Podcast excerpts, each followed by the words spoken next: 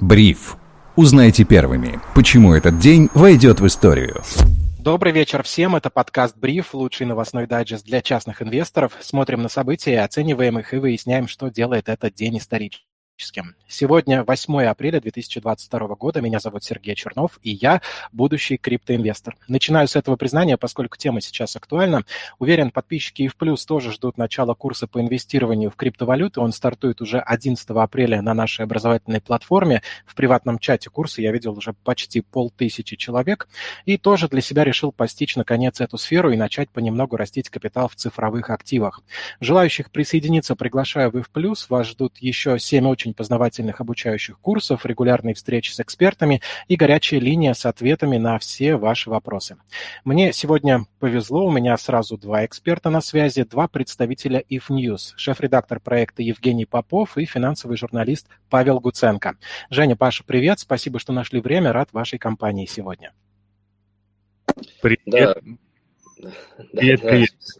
Столкнулись в дверях, что называется. Да, извини, Жень, я тебя перебил буквально на секундочку поздороваю с нашими э, слушателями и скажу вам большое спасибо, что позвали меня в ваш подкаст.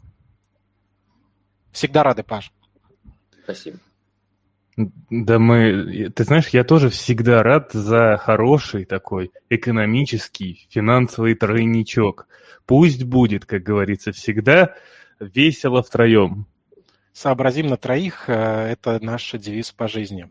Первое, что хочется обсудить, ребят, это решение Банка России снизить ключевую ставку сразу на 3% до 17% годовых. Честно говоря, вот расскажу о том, как я себя повел, когда увидел эту новость. Я сразу побежал фиксировать ставки по депозитам и открыл трехмесячные, пока ставки не снизились, потому что инфляция, понятно, нас баловать не будет, а вкладывать в акции пока не хочется. На квартиру тоже не очень хватает, в крипту я буду совсем осторожно заходить. Поэтому это вот чисто мое поведение, да, можем и меня обсудить, а вообще хочется поговорить о том, как сейчас лучше распоряжаться кэшем. Паш, вопрос для тебя. Э, у многих сейчас кэш в разных объемах. Как, как на твой взгляд, э, лучше, да, понятно, что не в формате инвестиционной рекомендации, распределить э, всю наличку, которая есть между самыми разными активами и максимально защититься ото всего, либо оставить все как есть, например, на депозитах, зафиксировав ставки, как я, на хотя бы три месяца. Что думаешь? Эм, да, э, все-таки еще раз подчеркну, что мое мнение будет э, достаточно субъективным а, и не в качестве инвестиционной рекомендации, да, чтобы меня потом никто э, не обвинял. Опять-таки, Сереж, ты очень, на самом деле, финансово грамотный человек, как я вижу, и сделал правильное решение, зафиксировав высокий ставки по депозиту. Спасибо.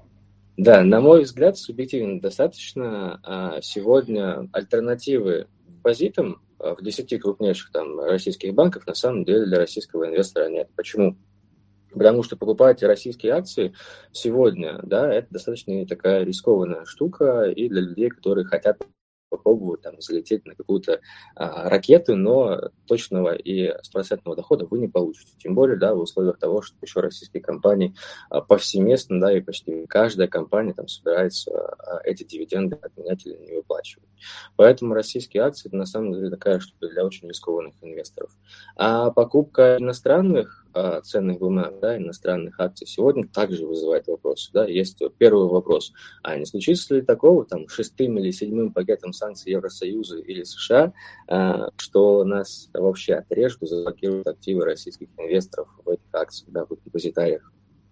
А второй вопрос, который возникает, это будет ли вообще американский рынок в ближайшие несколько месяцев расти? Стоит ли вкладывать туда деньги, а, рассчитывая на рост а, активов? Потому что мы, опять-таки, видим достаточно жесткую политику ФРС и такой явный негативный тренд последних нескольких недель на американском рынке, связанный, опять-таки, с ужесточением политики Федеральной резервной системы. Опять-таки, возможными альтернативой вкладов для российских инвесторов может стать криптовалюта. Да? Наверное, сегодня уже почти все наши слушатели, многие другие инвесторы постепенно начинают изучать медленно и сложно а, что такое вообще криптомир и криптовалюта, конечно. Поэтому подписывайтесь на наш канал в крипто. Я там тоже иногда бывает а, пишу посты, стараюсь делиться с вами а, интересным мнением и аналитикой. Поэтому подписывайтесь и читайте, потому что сегодня для российского инвестора, еще раз повторю, депозитам и криптовалюте на самом деле, на мой взгляд, альтернативы нет. Депозиты для таких более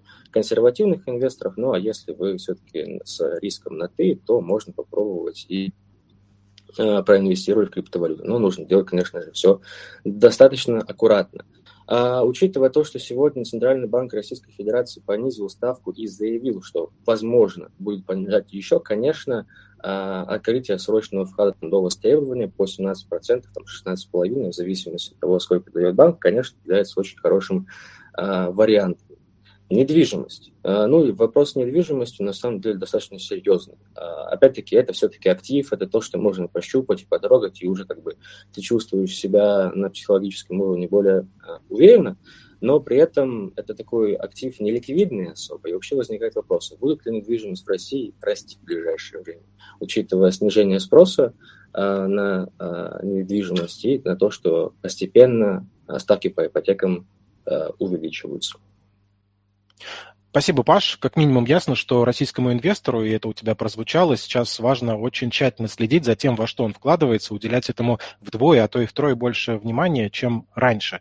Сейчас э, призываю вступить в э, макроэкономическую скрипку нашего оркестра Евгения Попова и рассказать о том, насколько вообще логично понижение ставки в текущей ситуации. Не рано ли это происходит? Казалось бы, ничего не изменилось по сравнению с прошлой неделей или с э, периодом двухнедельной давности. Э, людям, наверное, было бы неплохо дать возможность накопить какие-то дополнительные деньги за счет высоких ставок по депозитам, а ключевую ставку берут и понижают. При том, что вроде как с недвижимостью вопрос непонятный, не факт, что даже по слегка сниженным ипотечным ставкам будут сейчас активно брать квартиры.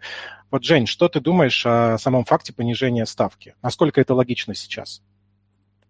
А, Сереж, ты понимаешь, самая большая проблема в том, что никто не понимает, что происходит. Я сейчас и... вспоминаю всех моих друзей, которые говорят мне, что я слишком логичен для одной конкретной страны, но тем не менее, может быть, мы можем найти логику и в этом поступке Центробанка?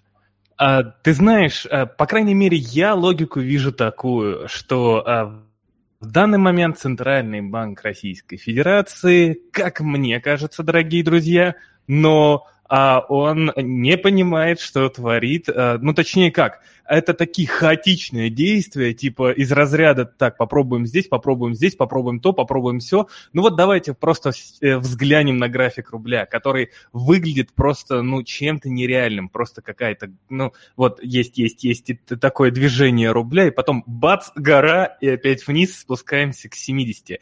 А проблема вот в чем складывается. Вот прежде чем мы начнем говорить про рано или не рано снижали ставку, а проблема заключается в том, что все те интервенции, которые у нас есть на рынке сегодня, в, в экономике, в финансовом рынке, вот все вот эти интервенции, они а, в данный момент привели к тому, что, как мне кажется, Центробанк просто не ожидал такого укрепления рубля, что в свою очередь просто срезает нафиг весь а, внутренний и внешний спрос. То есть мало того, что высокая ставка была, которая, в принципе, нацелена на то, чтобы снизить инфля- инфляцию, а когда повышают ставку, инфляцию как раз-таки пытаются снизить за счет снижения спроса. То есть чем выше ставка, а, тем а, меньше а, денег, можно так сказать, в экономике за счет ну, пусть будет кредитов. А, поэтому э, и, собственно говоря, ниже спрос. Так вот, еще происходит следующим, все следующим образом. А мы не можем нормально конвертировать валюту, то есть это какое-то вот, ну, такое вот инвалидское действие, те, э, или, как я его называю, а, те, те, театральный курс а, а, Эльвиры Набиулиной по процентной ставке. Э, я, я не знаю, у меня просто одни эмоции, когда я, я вижу действия Банка России. Так вот, мало того, что была, что была высокая ставка, в связи с чем у нас падал спрос, так еще при всем при этом рубль начал укрепляться очень-очень сильно, что делает наш экспорт дорогущим, просто нереально дорогущим. И что еще вдобавок снижает спроса э, уже, да, там для внешних, как говорится, покупателей. Да и на внутреннем рынке зачем мне тратить мои рубли, да, если я могу э, держать их на депозите, и, и они тузимунят против доллара – Причем индекс доллара США, дорогие друзья, уже подобрался к соточке, с 90 к сотке. То есть э, доллар растет, но рубль обгоняет доллар. Где бы такое видно? Но на данный момент в России это, это есть. Так вот, получается, сейчас все следующим образом сделано. А, Банк России, кажется, где-то в какой-то мере перестарался с рублем. Он слишком сильно укрепился. Сейчас а, снижают процентную ставку но а, э, будут снижать плавно эту процентную ставку, то есть, э, да, там 3%, допустим, вот они сейчас сняли, скорее всего, да, там, может быть, 2 снимут 29 апреля, по-моему, да, если мне не изменять память, или 31 э, апреля. Ой, господи, есть Нас не спросят, когда же будет. В общем, будет неважно, в конце месяца, в конце месяца, когда будет заседание Центробанка, а, скорее всего, еще 2-3% срежут и опять скажут, что мы продолжим снижать процентную ставку. Для чего это делается? Для того, чтобы сейчас еще побежали люди быстрее под высокий процент класть на депозиты, чтобы быстрее, быстрее, быстрее а, те, те же самые облигации и так далее и тому подобное. То есть это еще очередная мера, когда они говорят, что там мы видим дальнейшее снижение процентной ставки, э, это еще одна мера, которая вот будет э, играться с некими инфляционными ожиданиями. Но, дорогие друзья, представьте, да, когда это видно, что инфляция в стране растет, и причем растет довольно-таки быстрыми темпами, более того, предложения на рынке не хватает, учитывая выход компаний из-за санкций, геополитики и так далее и тому подобное, а мы снижаем ставку. Это же просто фантастика какая-то. А мы снижаем ставку. Недавно же, вспомните, мы только говорили про Эрдогана, мол, как в Турции там ЦБ снижает ставку во время роста инфляции. И вот мы. Но проблема даже в следующем. А, проблема в том, что а, Центробанк не дотерпел до конца апреля. Проблема в том, что Центробанк именно сегодня решил снизить процентную ставку. Знаешь, почему, Сереж, проблема? Потому что завтра выходные, и люди не смогут переложить деньги, вот э, как я сегодня чуть-чуть успел, а остальные не смогут да? Нет. Нет и еще раз нет. Так как такие манипуляции, которые резкие манипуляции происходят э, именно в финансовых рынках, а особенно в денежно-кредитной политике, то есть когда манипуляции внезапные с процентной ставкой, внезапные с денежно-кредитной политикой, то есть не запланированные, как на конец месяца э, это было, и из-за того, что Центробанк не, не дождался, и так у нас сейчас, да, то есть непонятно, кто верит в курс рубля, кто не верит в курс рубля, кто верит в финансовую стабильность, кто не верит, никто не понимает, что происходит. Так еще такие манипуляции ставят финансовых агентов, ставят макроэкономических агентов в неловкое положение. Они не могут контролировать больше. А объясни а... простому народу в моем лице, финансовые агенты это кто? Банки?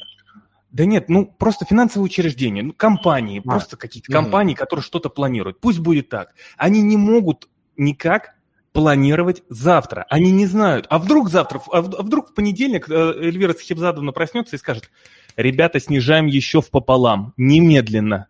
Вот. То есть невозможно планировать становится. И мне непонятно, почему не дождаться было конца. Я... Нет, ну, естественно, да, то есть у них больше статистики, у них больше данных, и, возможно, они там даже там что-то видят, предвидят, э, и, возможно, их напугал курс рубля, который просто тузимунит.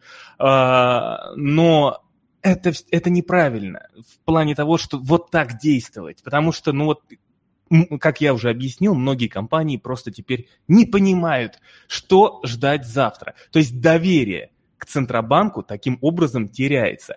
А главная задача Центрального банка – выстроить к себе то самое доверие, чтобы именно была денежно-кредитная политика предсказуемая. Тогда можно влиять на инфляционные ожидания и так далее и тому подобное.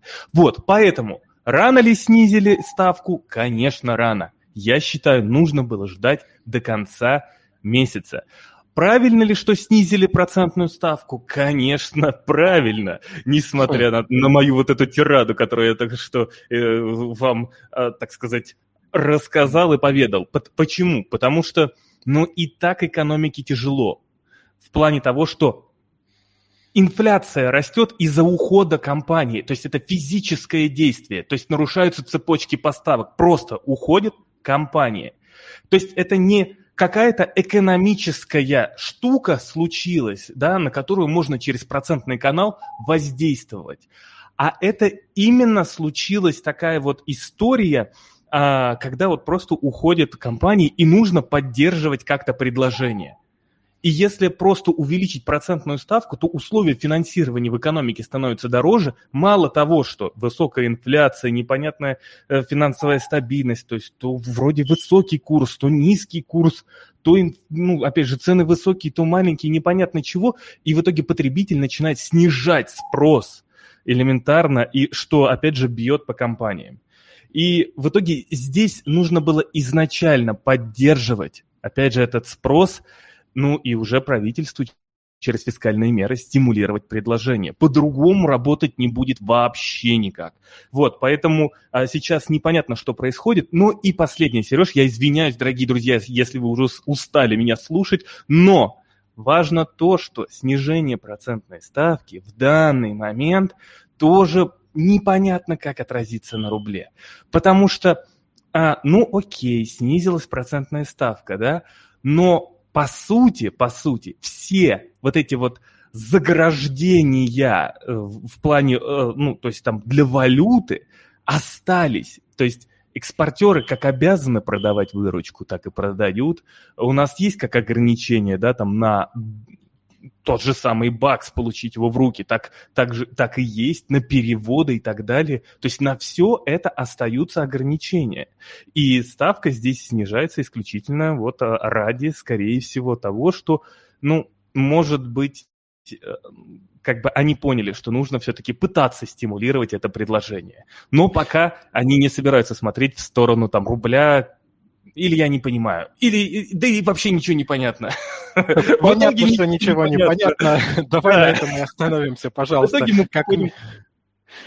Как как минимум понятно, что надо было это сделать, но не сейчас, но, вернее, сейчас, но, в общем, да, как ты сказал, непонятно, но спасибо, а, обогатил наш лексикон прекрасным глаголом to буду тоже его использовать, а еще, когда ты говоришь воздействовать через процентный канал, так и представляю себе какую-то потомственную гадалку по финансам. И э, от этого отталкиваясь, перейдем к следующей новости, она будет на сегодня последней. Тут Евросоюз утвердил пятый пакет антироссийских санкций, запретил ввоз в Россию и квантовых новых компьютеров и полупроводников и авиатоплива, а еще запретил импорт древесины, цемента, удобрений, морепродуктов и алкоголя. Ребят, к вам обоим вопрос. Можете ли вы охарактеризовать последствия этого пакета санкций в какой-то такой ну, краткосрочной или среднесрочной перспективе? Эм, давайте, кто готов, начинайте. А, Я Какие оба, оба скромные. Я уступаю Паше. Да, так после такой Да, Жень, передохни, Паш, пожалуйста. Э, вот, э, я... Э, в общем, санкции, которые на нас ввели, они же, это уже пятый пакет санкций Евросоюза. Если говорить здесь фондового рынка, то я почти уверен на 100%, что сильного влияния на фондовый рынок сегодня это не окажет, потому что фондовый рынок России сегодня представляет собой такую а, песочницу, которая, по большому счету, а, как она вообще существует, непонятно, потому что ограниченный спрос, ограниченные предложения, и вообще мы все уже живем под санкциями около месяца, уже 6 тысяч санкций на нас ввели. Конечно, все эти санкции больно ударят по российской экономике. Конечно, Европейский Союз сегодня – ударил, наверное, по самой такой болезненной точке российской экономики – это высоким технологиям.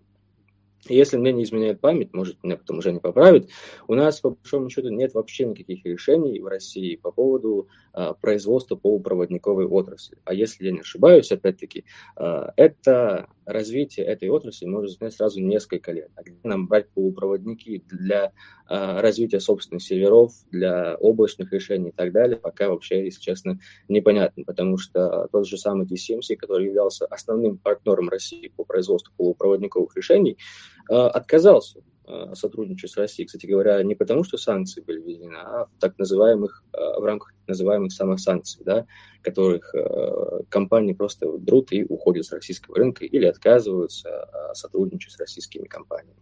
Конечно, это очень сильно ударит по российскому рынку. А что касается запрета импорта угля, Но, опять-таки, давайте посмотрим, когда это все начнет действовать. Как бы европейцы тоже люди аккуратные, и не хотят обречь свою экономику а, тоже в крах, потому что проблем хватает, а, рост доходности и так далее. И эти санкции эмбарго да, на поставки угля будут введены с августа следующего, ну, августа, получается, следующего лета, 2022 года. А это значит что? Это значит, что в целом сейчас в моменте цены на уголь могут вырасти, а, следовательно, контракты, которые будут заключаться, там, майские или апрельские контракты на поставку угля, в целом будут по достаточно высоким ценам. А, следовательно, российский бюджет а, будет получать а, и продолжает получать и нефтевыручку, и газовую выручку, и в том числе угольную выручку.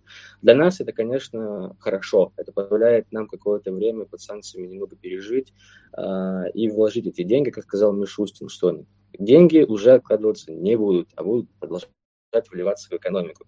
Это, конечно, хорошо. А в целом, как-то так, на мой взгляд, повлияют эти санкции. И стоит, конечно, ждать э, в будущем еще э, дальнейших пакетов санкций, шестых, седьмых, восьмых, э, вплоть до отказа от российского газа и российской нефти. Это, конечно, будет уже последними мерами. Когда они будут приняты, непонятно. Но и ситуация, конечно, сегодня развивается тоже очень быстро, в том числе геополитическая ситуация, потому что, конечно, санкции – это в первую очередь геополитика. Паш, спасибо за лаконичный анализ. Женя, отсыпь порцию мудрости. Ну, по поводу порции мудрости, слушай, а санкции вообще, а, в принципе, отвратительные, ужасные, мерзкие потому что они вводятся против России. Но если а, говорить конкретно о том, что а, как на нас повлияют эти санкции, ну вот смотрите, дорогие друзья, здесь все очень просто.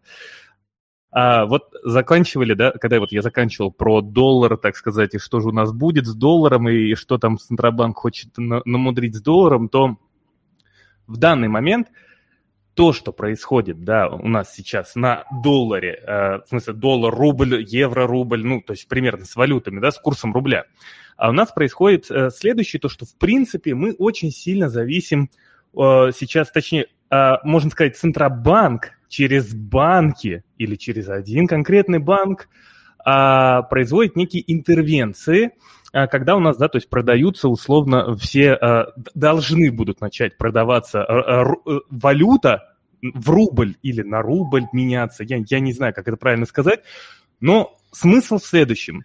То, что именно должны будут продолжать э, проводиться интервенции через банк, э, используя ресурсы.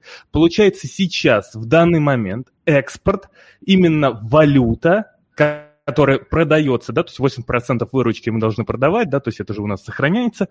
Так вот, именно экспорт помогает рублю укрепляться. В итоге у нас получается балансовый разрыв, где а, сейчас введенные ограничения против нас снижают импорт, наш импорт, но экспорт пока в данный момент остается на высоком уровне. То есть получается следующая история – из-за того, что цены на сырье, на энергоресурсы высокие, а импорт падает, получается, в, в объеме из-за того, что против нас вводятся санкции, то, естественно, рубль укрепляется. И это понятно почему, то есть получается вот этот сам, тот самый балансовый разрыв. Но проблема в чем? Как только вот эти вот санкции, как только эмбарго, да, а со второй недели уже мы а, со второй недели августа мы уже обязаны будем перестать, э, точнее, ЕС должны будут обязаны перестать заключать с нами контракты и, закончить старые контракты и так далее и тому подобное. А, так вот, мы начнем здесь терять. И получается вот в этом балансовом разрыве, да, который в данный момент есть, вот этот экспорт, который конвертируется деньги с экспорта угля, да, то есть в рубль, будет снижаться. То есть получается, как только от нас, помните, да, то есть на, на, на всех подкастах мы с вами говорим, что а, Запад а, практически, да, там санкции против России вводит как вот, как будто вот луковицу раздевает, да, слой за слоем, слой за слоем. Ага. И, получается, и получается так, как только будет вводиться постепенно эмбарго, да, то есть сначала против угля, потом будет эмбарго против нефти, вот, потому что к этому уже все готовятся э, в Европе, э, они будут вводить, с газом будет намного, конечно, сложнее, но за год они смогут снизить пополам э, зависимость от российского газа, потому что уже есть программы, которые работают на этом. Ну, по крайней мере, мы надеемся, конечно же, да, в России люди надеются, что они не, не снизят э, экспорт э, пополам, но, э, кажется, фактически и все идет к тому, что снизит пополам. И все это будет снижать экспортные доходы. В связи с чем гибкость вот в этой структуре обмена валюты с экспортных доходов на рубли, которые удерживают вот эту самую цену и стоимость рубля, будет так или иначе снижаться. И таким образом, ну то есть мы теряем последнюю вот эту вот э, ступень, которая нас э, очень сильно держала, которая очень сильно держала рубль, так как невозможно будет помимо потери доходов невозможно будет еще и проводить те самые интервенции, которые сейчас есть. Поэтому вот пятый пакет, шестой пакет, неважно. Ну, то есть э, мы, мы просто смотрим именно... Главная статья там есть.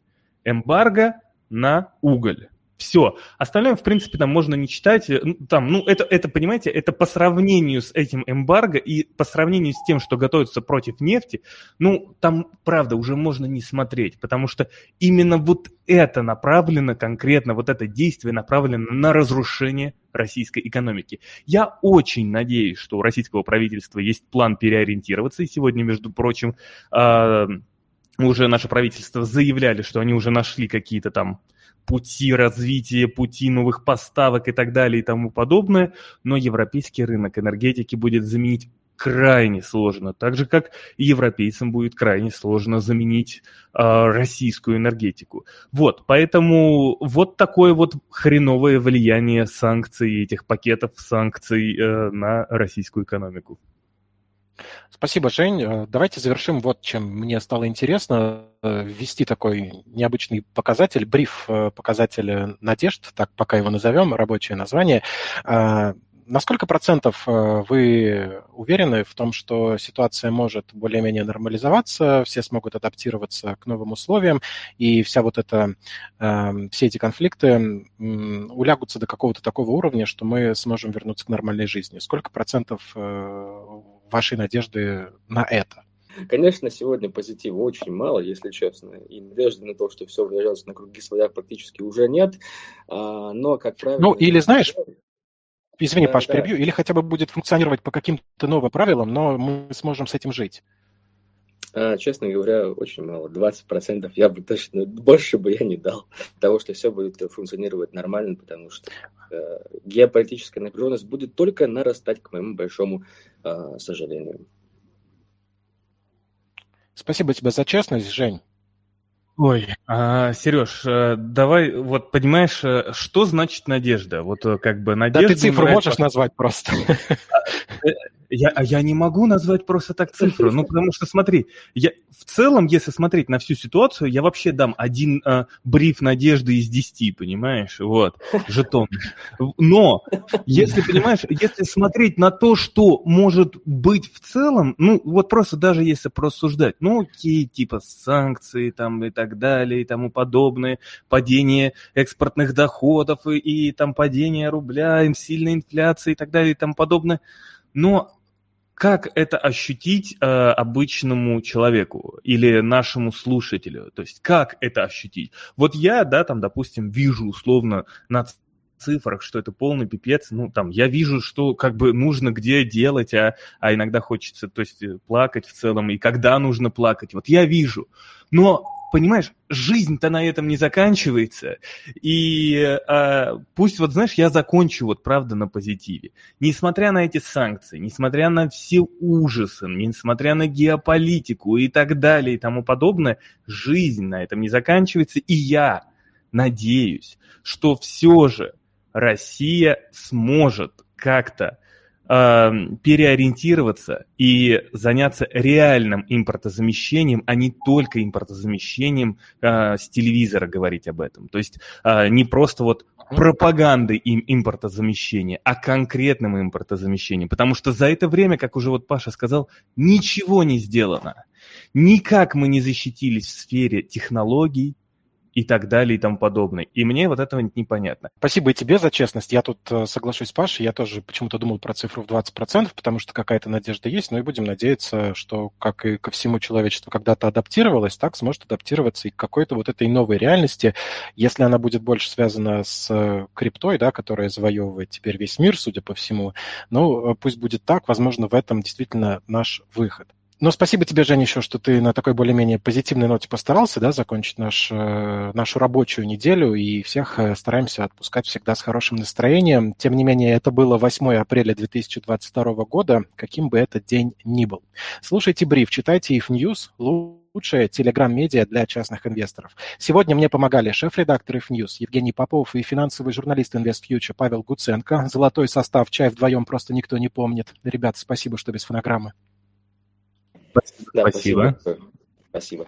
Концертом руководил я, Сергей Чернов. Хорошего настроения, лучших выходных и берегите себя.